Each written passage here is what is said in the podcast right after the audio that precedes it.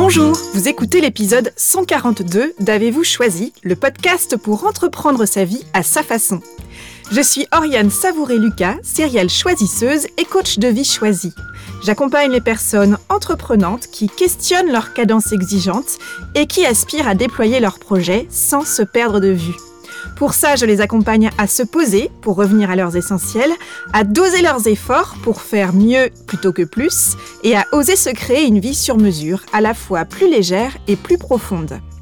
D'ailleurs, si cette approche résonne et si vous pensez que le temps est venu d'investir en vous, vous pouvez prendre rendez-vous avec moi via mon site oriansavoureluca.com.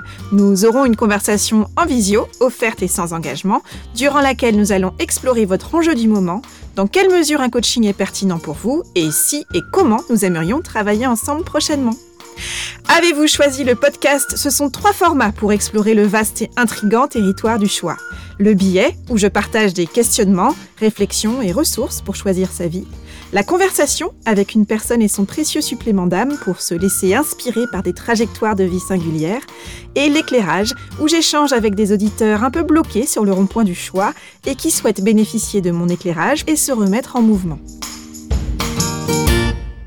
Dans cet épisode, j'ai le plaisir de vous partager ma conversation avec Catherine Testa, entrepreneur engagée et la fondatrice de l'Optimisme, le premier média positif français, un média qui fait le choix affirmé de mettre en lumière des initiatives audacieuses, positives et inspirantes en France pour donner à sa communauté l'envie d'agir.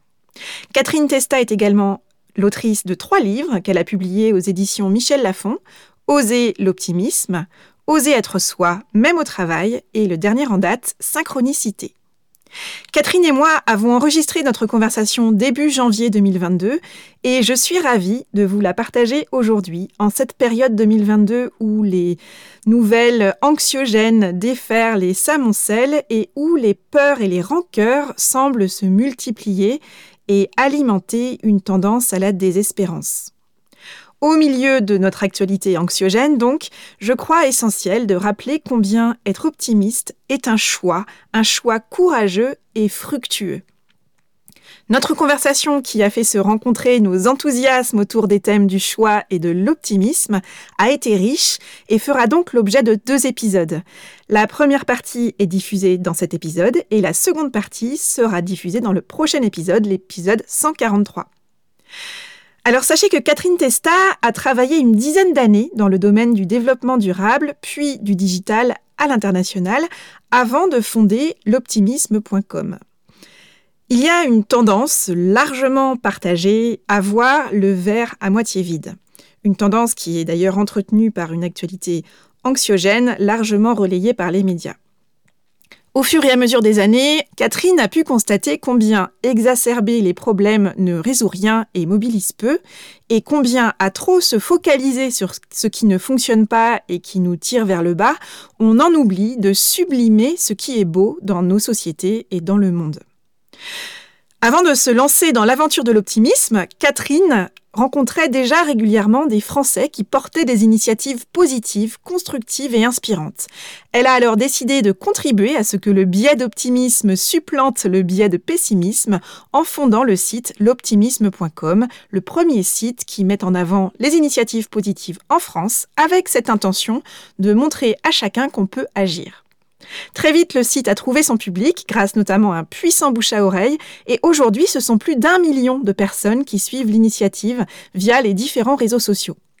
Rapidement, l'équipe de l'optimisme, qui est engagée pour faire bouger les lignes, a été sollicitée par le monde de l'entreprise pour aborder le délicat sujet du bien-être en entreprise et a lancé le site l'optimisme.pro, un média et réseau d'entreprises qui s'engage pour les collaborateurs et sur les sujets sociétaux fondamentaux.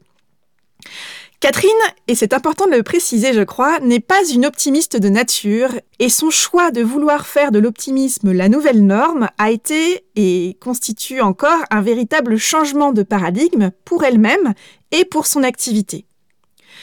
Au cours de notre conversation dans cette première partie, Catherine et moi parlons entre autres de son parcours et de l'évolution de sa relation avec le choix, de changement de paradigme, de changement de vie et d'aventure entrepreneuriale, de rooftop new-yorkais, de bottines Louboutin et de paires de baskets, de dissonance et d'harmonie, du choix de l'optimisme, de pourquoi c'est important et de comment faire concrètement, ou encore de peur, de courage, d'envie d'agir et de paire de lunettes. Sans plus attendre, je vous souhaite une bonne écoute. Catherine Testa, bonjour. Bonjour Ariane. Je suis ravie de vous accueillir dans Avez-vous choisi pour parler euh, de deux sujets qui nous tiennent à cœur, qui sont l'optimisme et le choix. Et avant de parler de, cette aventure que vous avez lancée en 2016, je crois, qui est celle du site l'optimisme.com euh, puis .pro, on en parlera. Je suis curieuse de connaître la relation que vous entretenez avec le choix.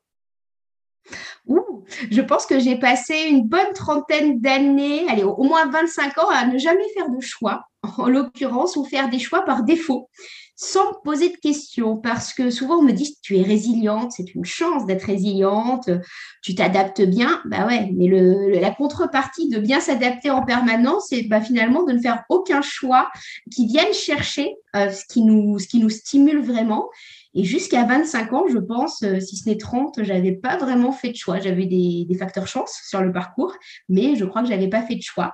Les premiers choix que j'ai faits, euh, on se rend compte qu'on fait un choix quand on, quand, on est un peu en, en, opposition avec la norme, avec la bien-pensance de notre entourage proche. Et je crois que le premier choix marquant que j'ai fait même si j'étais partie euh, vivre dans des pays étrangers, où là c'est déjà des choix, mais bon, c'est pas incroyable, c'est le fait de devenir entrepreneuse alors que j'avais une, carrière classique et, rêvée. Donc, vous avez senti euh, évoluer au fil euh, des années, peut-être des événements, votre, relation au choix. Qu'est-ce qui a été le, le, déclic, justement, qui a fait que vous êtes lancé dans cette aventure entrepreneuriale? Est-ce que ça a été une prise de conscience, une opportunité que vous avez saisie? Pas du tout d'opportunité en soi. Euh, moi, je viens d'une famille qui n'est pas du tout entrepreneuriale. Hein. J'ai vraiment euh, autour de moi, ma famille, c'est plutôt des, euh, des personnes qui ont fait carrière, vous savez, au sein d'une même entreprise pendant, pendant 30-40 ans ou des agriculteurs. Donc, on est vraiment sur deux, deux métiers et deux parcours très différents de celui de, de l'entrepreneuriat. J'ai fait le choix parce que je crois que ça s'est imposé à moi. À un moment donné, je ne pouvais plus me défiler face au choix.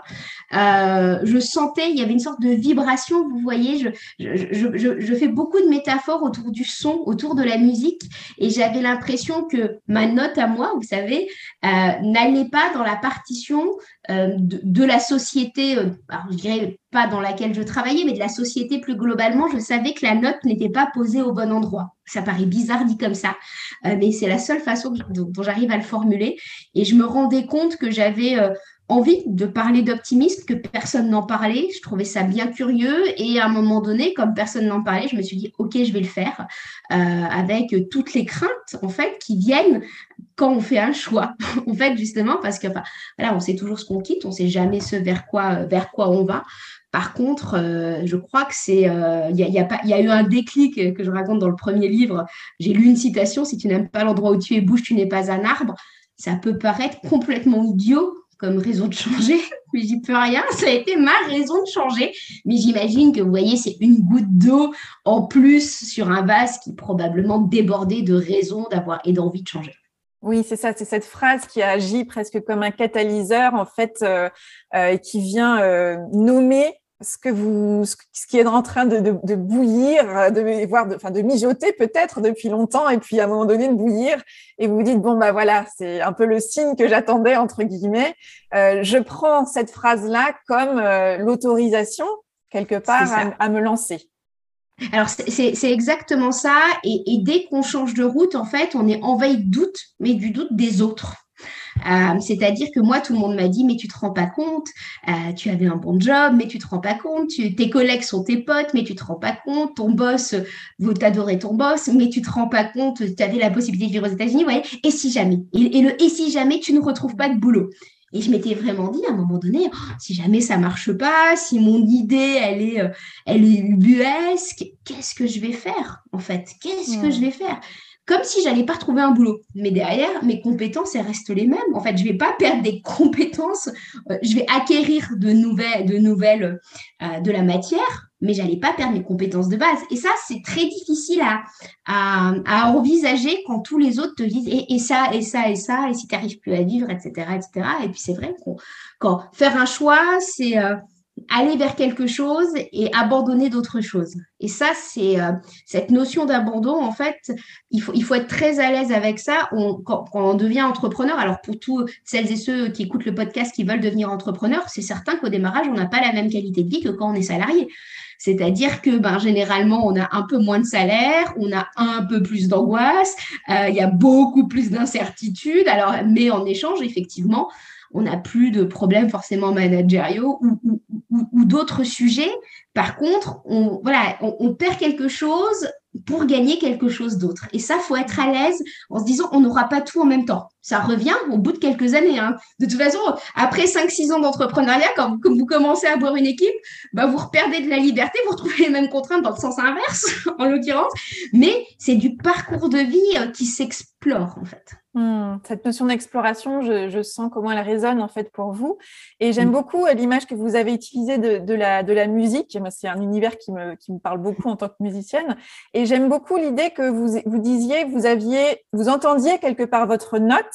Hmm. Et cette note-là se trouvait dans, soit sur la mauvaise partition, soit dans le mauvais orchestre quelque part. Mais j'entends que vous avez quand même assez vite perçu que vous étiez sur des rails, c'était plutôt facile, ça marchait bien. Donc, euh, mm. sur le papier, euh, dans l'idée qu'on se fait de ce qu'est la réussite et de ce qu'est mm. la valeur, la richesse, le succès, etc., c'était parti, il n'y avait pas de doute. Donc, mm. autour de vous, personne n'en avait.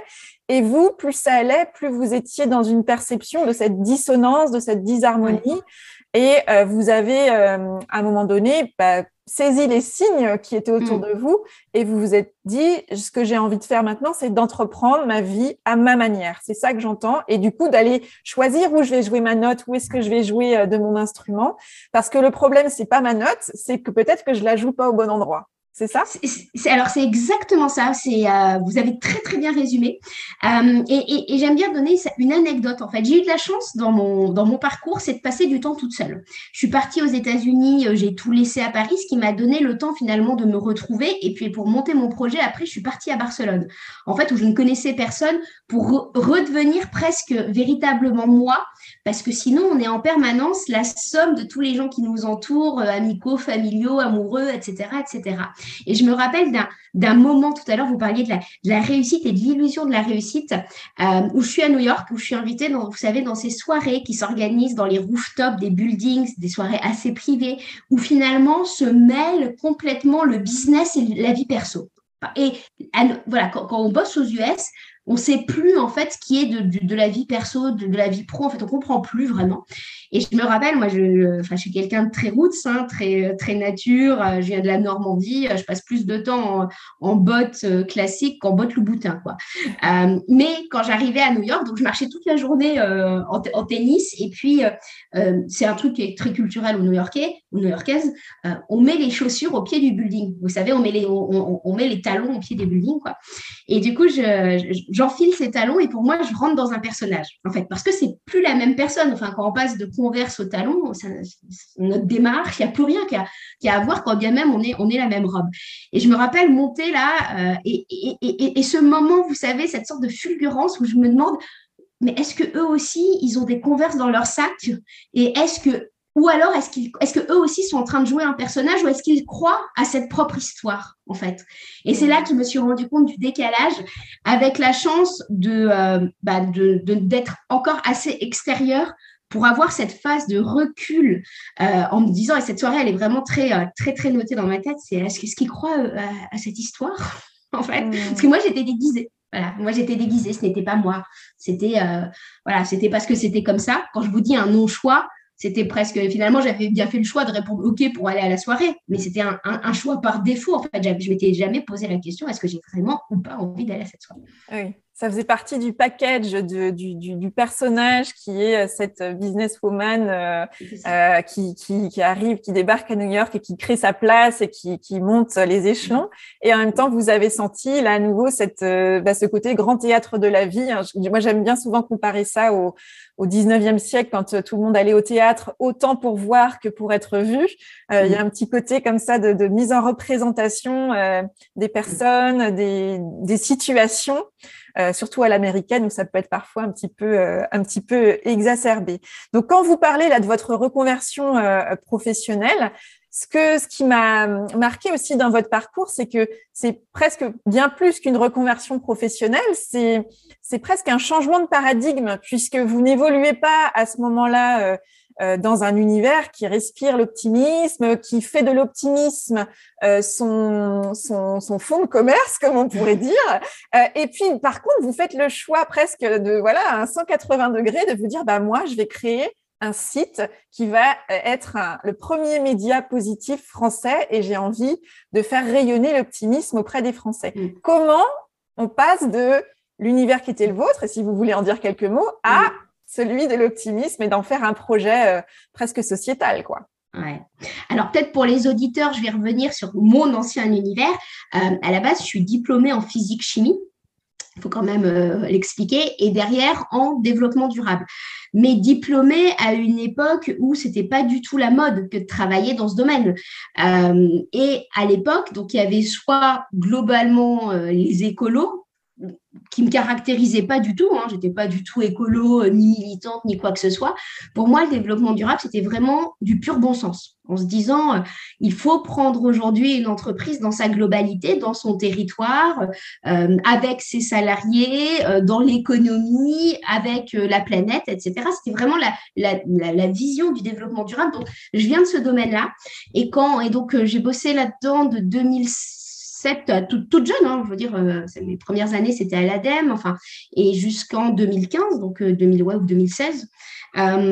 et, et, et j'étais vraiment très, très désillusionnée, en fait, parce que quand, quand on potasse les rapports du GIEC, quand tous vos copains sont des... Parce que moi, mes meilleurs potes, évidemment, sont, sont des, copains de promo qui euh, travaillent euh, au tri des déchets, à la gestion de l'eau, euh, enfin, ou dans les services développement durable des, grands groupes hein, ou des collectivités territoriales. Il y, y, a, y, a, de quoi déprimer, hein, parce que quand on a lu les études, la science, on a l'impression un peu d'aller droit dans le mur, littéralement. Quoi. Euh, et, je me disais, pourtant, en parallèle, je voyais euh, beaucoup de gens qui ne prenaient pas du tout en compte le sujet, en se disant que ce n'était pas un sujet business, hein, globalement. Euh, alors que je voyais des, personnalités incroyables qui s'engageaient à leur échelle, que ce soit des citoyens dans, dans, la, enfin, dans la ruralité, dans la ville, peu importe, que ce soit des, des assos, mais ou que ce soit des personnes dans leur entreprise qui essayaient de voilà d'avoir un petit impact aussi minime soit-il. Et je me disais c'est ça qui va faire avancer les choses. C'est la c'est la somme des uns et, et on peut déplacer le centre de gravité de la norme. Par contre on ne peut pas faire comme euh, on ne on n'enthousiasmera jamais personne en rendant un sujet chiant en fait. Mmh. pour être très clair Allez lire les rapports du GIEC, c'est pas sympa, euh, c'est anxiogène, donc on a naturellement l'envie de pas le voir, hein, euh, c'est classique. Et, j'avais envie de me dire, euh, ben voilà, on a, on a un temps limité sur Terre, autant essayer d'avoir un impact, mais pour avoir un impact, faut se dire que c'est possible d'avoir un impact. Faut se dire, enfin, un podcast comme le vôtre, justement, permet de se dire qu'on peut faire des choix, mais je crois que toute personne qui a envie de changement va lire des dizaines d'articles de personnes qui vont leur dire T'en fais pas, ça va bien se passer. Au pire, tu apprendras des choses. Même si tu reviens sur ton idée, voilà. Et ben moi, c'est exactement cette envie que j'avais en fait avec l'optimisme en me disant euh, Il faut réenthousiasmer, réallumer un peu les, euh, les enthousiasmes vivants des uns, et des autres, tout simplement, euh, pour donner l'envie d'agir parce que la pure contrainte, euh, le pur pessimisme ne va pas changer les choses. Je suis d'une nature plutôt pessimiste. Hein. De toute façon, tous mes copains sont des collapsologues, plus ou moins. Euh, et s'ils ne sont pas collapsologues, alors pour les auditeurs, les collapsologues, c'est ceux qui, sont persuadés que le monde va s'effondrer à horizon 30 ans, ou du moins se réinventer. Et moi, ça me va très bien. Hein. Euh, mais on ne peut pas se nourrir que de ça. Il faut se nourrir d'envie. et si chacun euh, on, va dire, se réattribue sa juste note et la place au bon endroit, en fait, la, note sonnera juste et ça permettra de, changer le centre de gravité des normes et ça permettra probablement d'aller beaucoup plus loin euh, que, euh, que la situation et, que ce qu'on arrive à faire quand, quand, on a peur tout simplement d'agir et qu'on se dit que c'est pas possible en fait. Parce que je crois que tout le monde se dit mais c'est pas possible. Oui, c'est ça. Et c'est aussi faire le choix, pour le coup, de sortir de l'impression de subir et de se dire de toute façon, soit on veut pas le voir, soit bah, de toute façon on le voit, mais qu'est-ce que vous voulez que je fasse moi à mon niveau Voilà, je, les mm. rapports du GIEC disent ça, donc bah, qu'est-ce que vous voulez que j'y change moi Voilà, donc on continue pareil et puis on verra bien, ou alors on ajuste, mais à mon niveau, est-ce que ça change vraiment les choses? Dans le contexte actuel, on voit qu'en plus se rajoute par là-dessus euh, l'impression d'incertitude, une forme de lassitude face à ce, cet horizon. Euh, qui se débouche de temps en temps, mais qui se rebouche régulièrement. Mmh. Euh, donc, face à ça, vous, vous proposez l'optimisme, et notamment, euh, et vous le dites d'ailleurs très bien dans votre premier livre, et, vous le dites régulièrement aussi, c'est combien le choix de, enfin, l'optimisme, pardon, est un choix conscient et individuel. Mmh. Euh, et je trouve que rien que ça, c'est déjà chouette à partager de dire que on a aussi, en choisissant, on reprend le pouvoir aussi sur son propre territoire, son propre périmètre, et qui, c'est le seul qu'on maîtrise, c'est soi-même. Donc, si je mm. commence par revenir à moi et à voir comment est-ce que moi je peux nourrir un peu mon, à la fois ma flamme et puis ma capacité d'être un être agissant de manière répétée sur mon environnement, alors je vais voir ce qui va se passer. Est-ce que c'est un peu l'intention que vous avez posée avec l'optimisme? Alors, c'est exactement cette intention, parce que en fait, l'optimisme donne l'envie d'agir et l'envie d'agir nous rend optimistes. Parce que bah, quand on, se sent moins démuni quand on agit, on sait qu'on agit sur un tout petit périmètre. Euh, et il y a des métiers qui n'ont pas besoin finalement d'aller euh, chercher une quête de sens, de cause. Quand on est infirmière, on sait qu'on sauve des vies, etc., etc. Par contre, moi, dans mon ancien domaine, j'avais, euh, je travaillais dans le développement durable, mais je me disais, mais quel est vraiment mon impact en fait? Et il y, a plusieurs sujets dans celui que vous évoquez. Effectivement, on a naturellement, enfin, je veux pas faire d'injonction à l'optimisme. C'est-à-dire que si quelqu'un est auteur si pour son art, finalement, il a besoin d'être, on va dire, déprimé, que ça lui va bien, pas de problème. C'est-à-dire que finalement, le pessimisme devient intéressant parce qu'il va nous alerter sur des sujets, parce que ça va être, il va construire des poèmes, etc. Mais c'est quand même à la marge. Euh, l'optimisme, c'est un choix euh, qui n'est pas évident. Euh, et c'est-à-dire que, mais ça ne s'oppose pas au réalisme. Aujourd'hui, pour le coup, euh, je consulte les médias, je suis au courant de ce qui se passe, par contre, j'ai pas envie que ça m'impacte moi dans mes choix. Sinon, qu'est-ce qui se passe? Je pars en Normandie, je m'enferme pendant six mois, j'écris un livre, euh, j'attends que que la crise passe et, euh, et voilà. Mais est-ce que c'est ma, est-ce que c'est la plus belle contribution que je peux faire au monde? Je suis pas bien sûre en fait. Donc l'enjeu, c'est de se dire ok, face à une réalité, comment est-ce que moi je peux agir à mon niveau en espérant que d'autres agissent à, à leur niveau? Et bah, je ne suis pas optimiste tous les matins, hein, sincèrement, enfin, surtout quand on, est à la tête d'une entreprise, il y a des trucs qui, nous rendent dingues, en fait, euh, comme, comme tout le monde. Et les optimistes vivent aussi des phases de vie compliquées. Hein, on vit des ruptures, on vit des deuils, on vit des changements de vie, enfin, plein, plein de choses. Et ça, et le véritable enjeu, c'est de se dire, OK, euh, de l'accepter. C'est pas de nier les émotions, mais à un moment donné de se dire ok maintenant j'ai deux choix, qu'est-ce que voilà lequel je choisis, euh, sachant que le choix de l'optimisme est plus difficile parce que l'optimisme quelqu'un qui est optimiste, on va lui demander ce qu'il fait. Quelqu'un qui est pessimiste, on va comprendre qu'il ne fasse rien. Hmm. Ça, c'est important. Vous pouvez répéter ça? Euh, alors, quelqu'un qui est optimiste, on va lui demander sur quoi il agit, ce qu'il fait et pourquoi il est optimiste. Que quelqu'un de pessimiste, ça va être OK s'il ne fait rien, on va le comprendre qu'il ne fasse rien. Hmm. Donc finalement, l'optimisme, c'est aussi une responsabilité, une responsabilisation, et c'est un choix courageux. Il y a beaucoup de en France, hein, euh, et ça c'est vraiment un truc très franco-français. Dans les plateaux TV, vous voyez les, les penseurs euh, qui viennent euh, nous décortiquer des domaines dans lesquels ils ont même eux-mêmes jamais travaillé ils ont plein de savoirs, plein de sciences, c'est hyper intéressant. Mais euh, c'est pas du tout ce qu'on va voir, par exemple, sur des plateaux américains, où là, ça va être l'exact opposé. On va voir des jeunes entrepreneurs tout foufou, euh, enfin, limite, euh, enfin, limite gourou, gourou positif, en fait. Mais entre, vous voyez, entre entre ce qui se passe aux US et ce qu'on a en France, il y a peut-être aussi un juste équilibre à trouver euh, en se disant que non, enfin, faire, faire la gueule, ça rend pas plus intelligent. Euh, juger les autres parce qu'ils n'ont pas compris les enjeux, euh, ça ça fait pas de nous quelqu'un quelqu'un de meilleur. Et, et, je crois que ça, c'est tout l'enjeu, c'est cet enjeu peut-être d'empathie envers les autres aussi euh, qu'il est important euh, et se dire on est tous à un, moment de notre parcours, un jour, et on peut changer à 20 ans, on peut se rendre compte. Moi, j'admire mes copains de lycée qui arrivaient à imposer de faire de l'art. Hein. On parlait de non-choix tout à l'heure. Je pense que si j'avais réfléchi, je n'aurais pas du tout fait de la physique-chimie. Hein. Euh, mais, et puis il y a ceux qui changent à 18, à 18 aller vers ce qui, ce qui les stimule, d'autres à 20, d'autres à 30, d'autres à 40, d'autres à 50, d'autres à 90. Et tout va bien en fait. Chacun est sur son chemin sur, son, sur son chemin de vie, en fait. Hmm. Tout est juste de toute façon et il n'est jamais trop tard pour démarrer quelque chose ou pour changer quelque chose. Exactement, et pour le coup, enfin, je me suis bien, bien longtemps demandé ce que, ce que, ce que j'avais été faire en physique-chimie. Hein.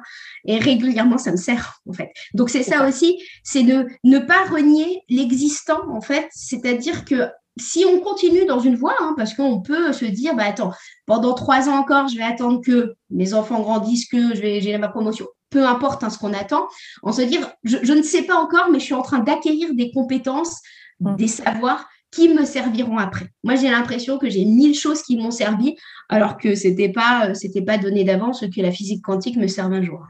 C'est ça, et ce que je trouve très important, c'est effectivement de, mettre en avant ça, de dire qu'il n'y a pas des... Moi, j'interviens beaucoup auprès de, jeunes, euh, justement dans les âges que vous évoquez, au lycée euh, ou même début des études, et qui, pour beaucoup, s'interrogent sur est-ce que je suis à la bonne place et qu'est-ce que je vais faire après.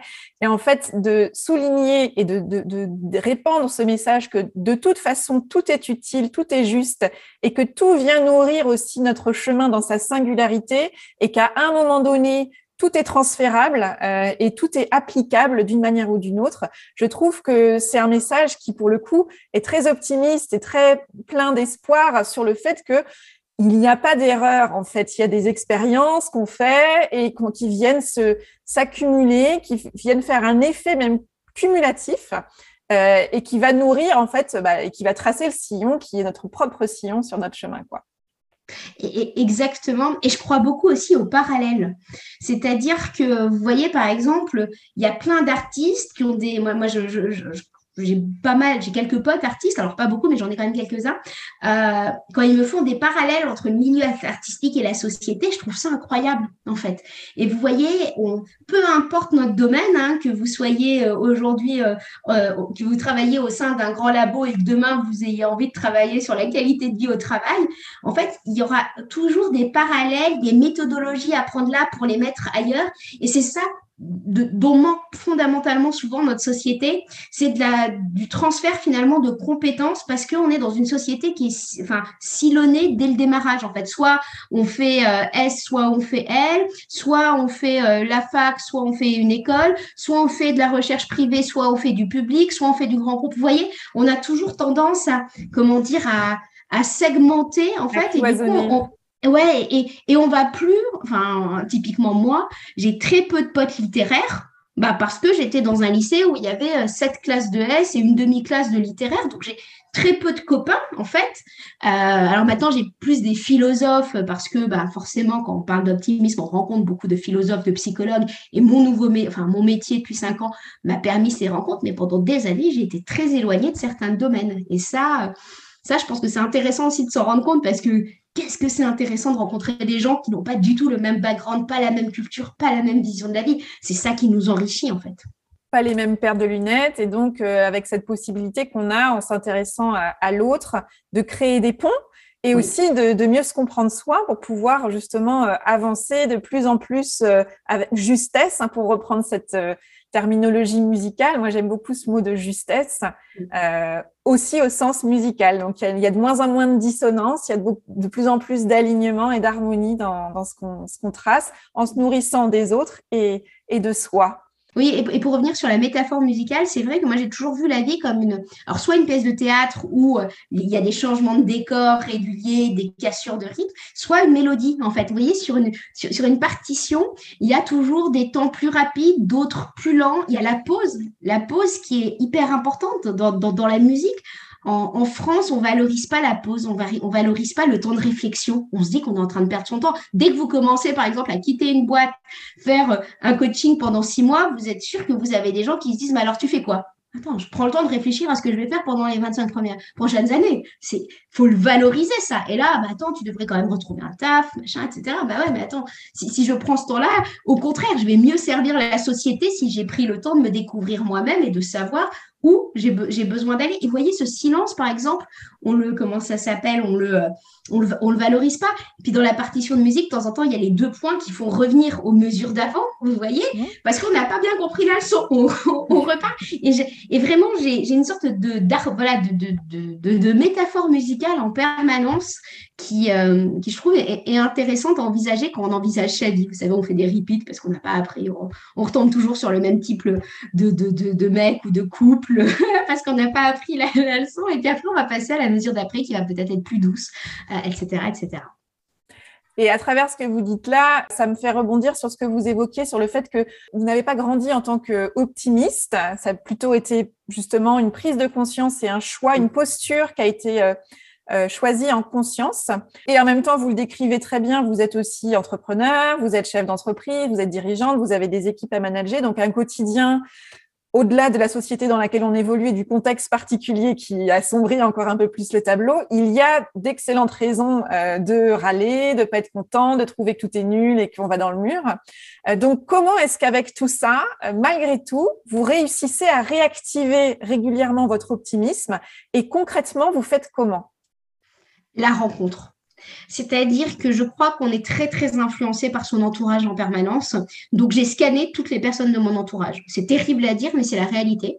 Euh, j'ai regardé ceux qui, à la fin d'une soirée, m'apportaient plus ou moins d'énergie. Vous savez, il y a ces soirées d'où on sort, on se sent vidé en fait.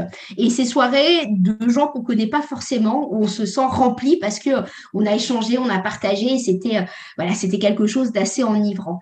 Euh, et pour la bien-pensance, pour la norme, on se dit, bah, c'est un ami d'enfance, alors on va faire, on, continue, on continue à y aller, mais en fait, à chaque fois, on rentre en se disant, ah, je suis fatiguée, etc., etc.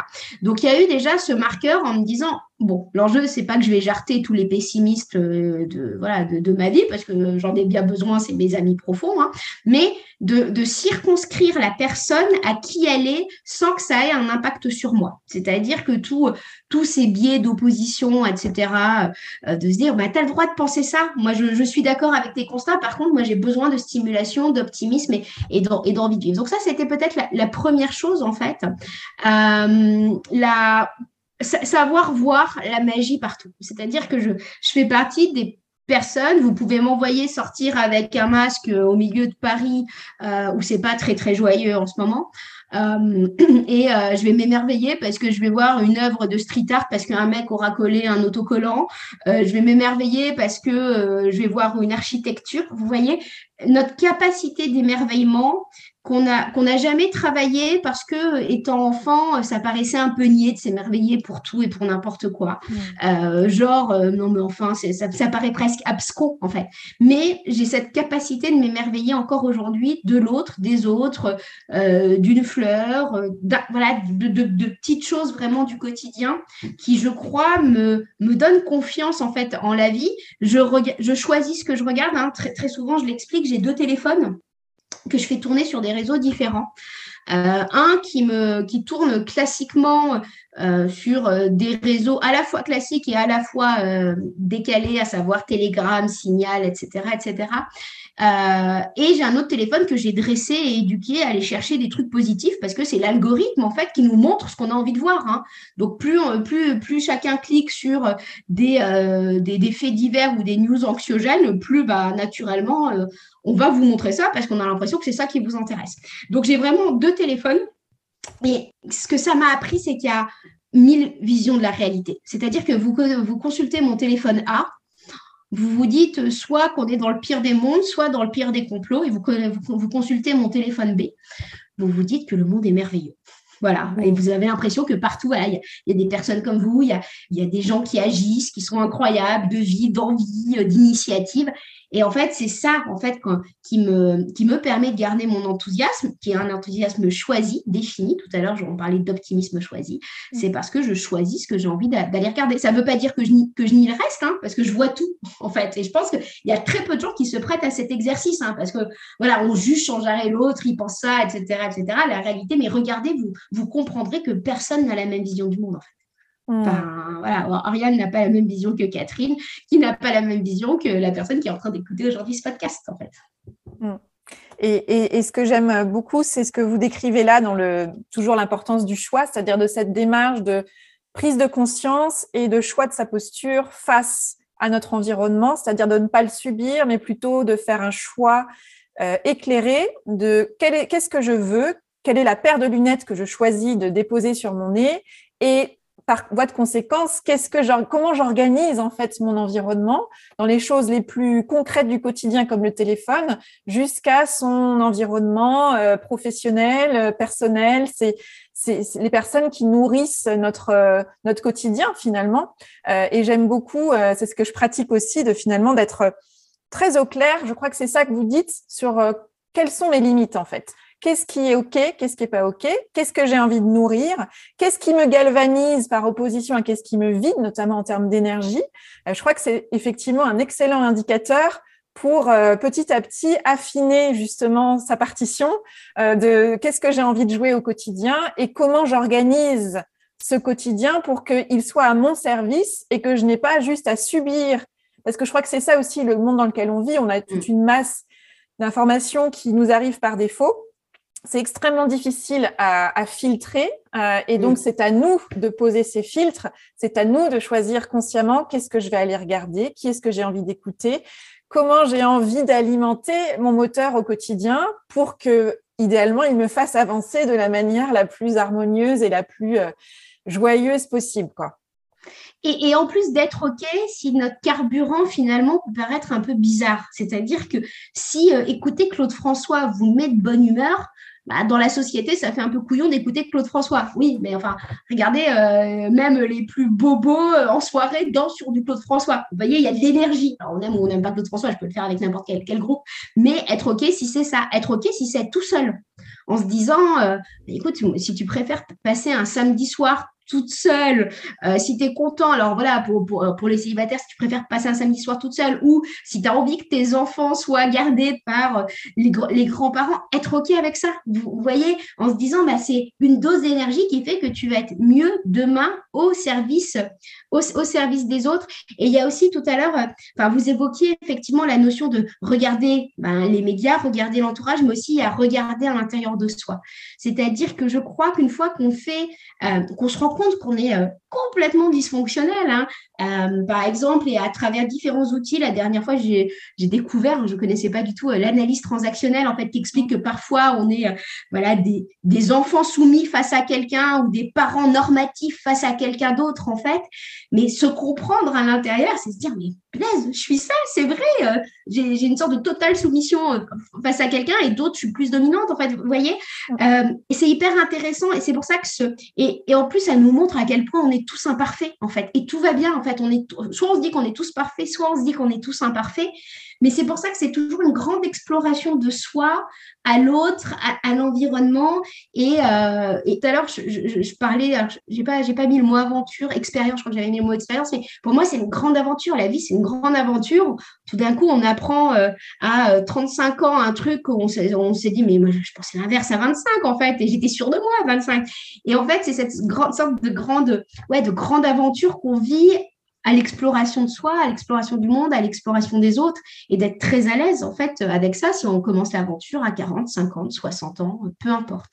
Oui, en sachant que l'aventure, de toute façon, a déjà démarré euh, dès le premier jour, voire même avant, Exactement. selon les croyances, euh, et, et, qu'en tout cas, euh, tout est, encore une fois, tout est juste et tout vient nourrir le chemin.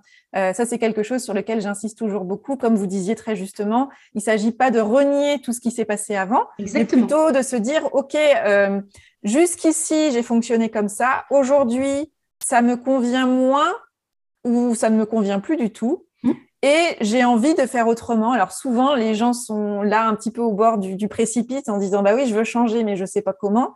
Et mm. donc c'est là où finalement la posture que vous proposez d'être optimiste, c'est-à-dire finalement d'être en ouverture et non pas en fermeture, hein, pour prendre euh, une notion très visuelle, d'être mm. vraiment dans l'ouverture, la curiosité, l'envie d'agir et d'avancer en se disant j'ai pas tous les codes, j'ai pas tout le mode d'emploi, je sais pas exactement ce qui va passer, mais j'ai envie d'avancer et je prends le pari qu'il y a de bonnes chances pour que si j'avance, il y ait des rencontres, il y ait des opportunités, il y ait des possibilités qui commencent à jalonner de manière nouvelle mon chemin.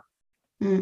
Et, et, je crois que toute personne qui a un jour fait un changement de vie va témoigner dans le même sens. C'est que c'est quand on est ouvert que tout d'un coup se mettre euh, en place les bonnes opportunités sur la route. Euh, alors, est-ce que c'est parce qu'on les voit pas avant ou est-ce que c'est parce qu'on ne veut pas les voir? Est-ce que, voilà, peu, peu importe, là encore, c'est une question de croyance. Pourquoi est-ce que ça arrive? Voilà, il peut y avoir, on, peut le voir de, de mille façons, hein, jusqu'à la façon dont la physique quantique peut le voir. Mais en fait, il y a aussi cette notion de, euh, de toute façon, personne n'a les clés de demain la réalité, elle est là.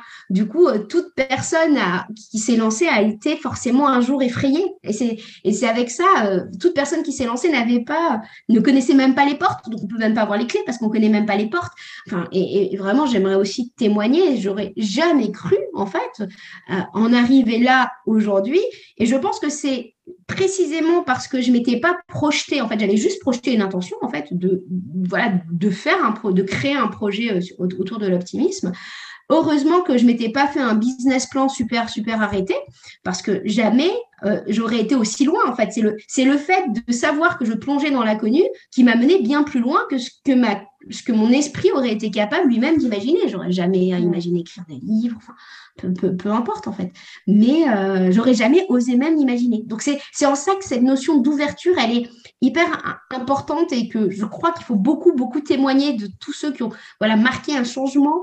Euh, vous en faites pas, on est tous pareils en fait au, démarrage. Et c'est vrai qu'on a peut-être tendance à l'oublier. Et souvent quand, quand, on voit des gens entre guillemets successful, bah, on oublie toutes les années avant qui ont été de, de profonds, de profonds doutes. Enfin, on est tous accompagnés, je veux dire, on a, voilà, on a on, a tous des mentors, des enfin, c'est complètement normal, mais ça, on ne voit que la réussite, on ne voit que ça a marché. Ben non, attendez, à l'intérieur, ça a bouillonné en fait. Un grand merci à Catherine Testa pour sa confiance, sa simplicité, ses partages authentiques, enthousiastes et inspirants, qui galvanisent et rassurent en même temps, et pour sa manière d'incarner combien faire le choix de l'optimisme est un choix de curiosité et d'ouverture courageux et fructueux. Alors, que vous a inspiré cette conversation? Je vous invite à identifier l'idée, la phrase ou le mot que vous choisissez d'en retenir. Avec quoi de nouveau repartez-vous de cette conversation? Comment allez-vous vous en imprégner? Et quel est le petit pas que vous pouvez planifier et réaliser dans les prochaines heures, dans les prochains jours, pour mettre en œuvre dans votre quotidien ce qui vous a inspiré ici? N'hésitez pas à me partager les idées, les déclics ou les questions que cette conversation a fait émerger. Je suis toujours curieuse de savoir comment les conversations que je vous propose résonnent pour vous. Pour en savoir plus sur Catherine, je vous invite à consulter son site catherinetesta.com et bien évidemment, je vous invite à consulter les sites l'optimisme.com et l'optimisme.pro que vous retrouverez également sur les réseaux sociaux. Voilà, c'est tout pour aujourd'hui. Merci d'avoir écouté l'épisode jusqu'ici. La seconde partie de cette conversation à haute teneur en optimisme sera diffusée dans le prochain épisode. Si cet épisode vous a plu, dites-le moi avec une constellation d'étoiles et un commentaire sur la plateforme Apple Podcast ou sur mon site. Vous pouvez également partager cet épisode aux personnes qu'il pourrait intéresser et peut-être même éclairer. Vos étoiles, vos commentaires en ligne et votre bouche à oreille, voilà le plus précieux des soutiens que vous pouvez apporter à ce projet pour le faire rayonner. Vous retrouvez tous les épisodes du podcast sur mon site oriane-savoureluca.com et sur toutes les plateformes du podcast. Pensez à vous abonner à la newsletter d'Avez-vous choisi pour être informé dès la publication d'un nouvel épisode, bien sûr, et également pour recevoir la graine de la semaine. C'est une graine sous la forme de réflexions et de questions que je sème par mail le lundi et que je vous invite à faire germer au fil de votre semaine. Je vous souhaite une bonne semaine et je vous dis à bientôt pour la seconde partie de cette conversation Avez-vous choisi Et d'ici là, qu'allez-vous choisir?